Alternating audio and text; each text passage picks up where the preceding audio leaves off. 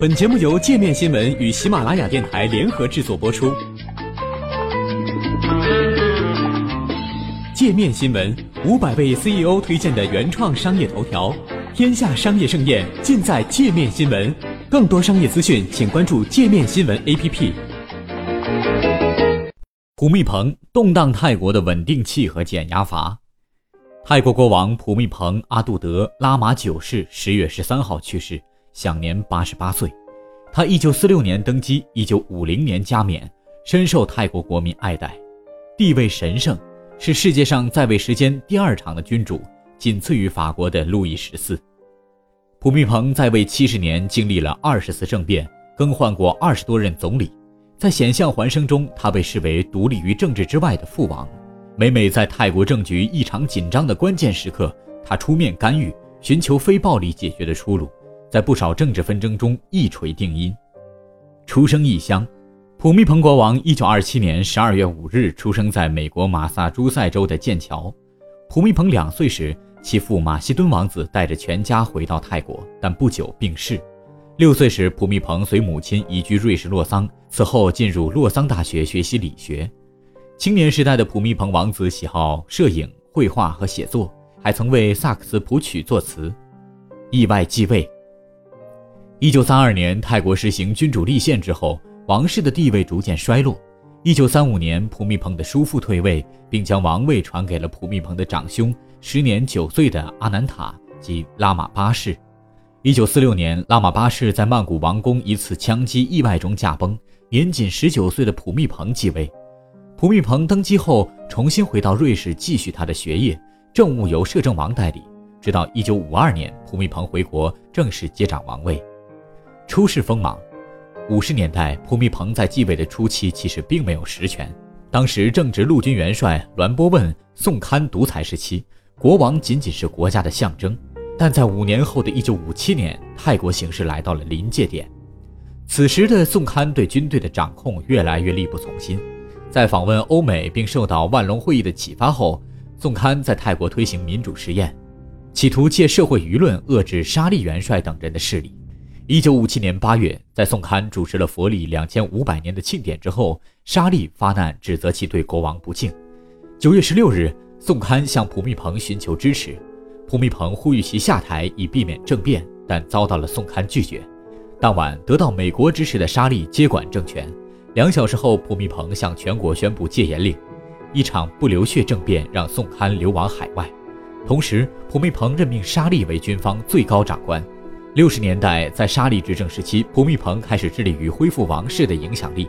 他参加各种公共庆典，巡视各省府，并主持了很多发展项目。特别是泰国的农业发展，逐步恢复了王室在民众心目中的地位。当代学者对普密蓬国王与沙利关系的看法各不相同。从不微笑的国王的作者汉德勒认为，沙利实际上是普密蓬的工具。而一些政治观察家则认为，沙利是在利用普密蓬国王建立自己的公信力。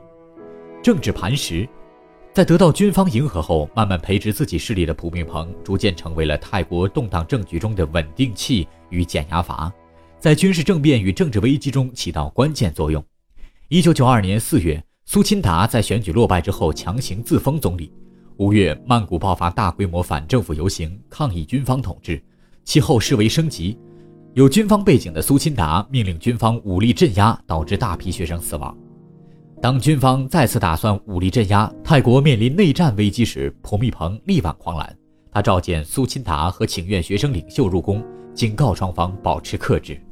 在电视画面直播下，人们看到苏钦达和反对派领导人西里芒在国王脚前低头长跪，静穆地聆听国王的教诲。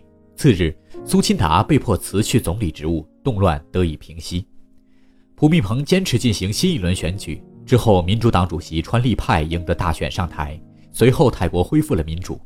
很多学者认为，普密蓬的训斥让军方淡出政治舞台长达十四年，直到他信被军方推翻。这十四年帮助了泰国的民主发展。民众爱戴，七十年来，普密蓬国王足迹遍及泰国的各个角落。他用王室经费兴修水利、建电站。还在御苑内自种实验田，设立水稻、奶牛场、淡水鱼两种培育和研究中心。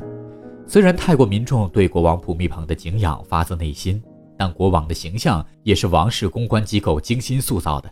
泰国法律规定，任何人诽谤、侮辱或威胁国王、王后、王储或摄政王，都可能面临三到十五年监禁处罚。这样的法律使得泰国国内和国际媒体在报道王室事务时受到限制。普密蓬的政治智慧和外交技巧。以及他与泰国普通老百姓沟通的能力，使得泰国王室的地位比他半个多世纪前继位时要坚固得多。继承人，尽管泰国民众爱戴普密蓬，但是世袭制度却难以保证下一个君主是合格的王位继承人。普密蓬与王后育有三女一子。六十四岁的王储哇吉拉隆功挥金如土，有着“花花公子”的名声。近年来，一半时间待在欧洲，与流亡海外的他姓关系密切。且在军中威望不高，二女儿施林通名望很高，会说汉语，多才多艺且热衷慈善。一九七九年被封为女王储，她常陪父母到乡下巡视。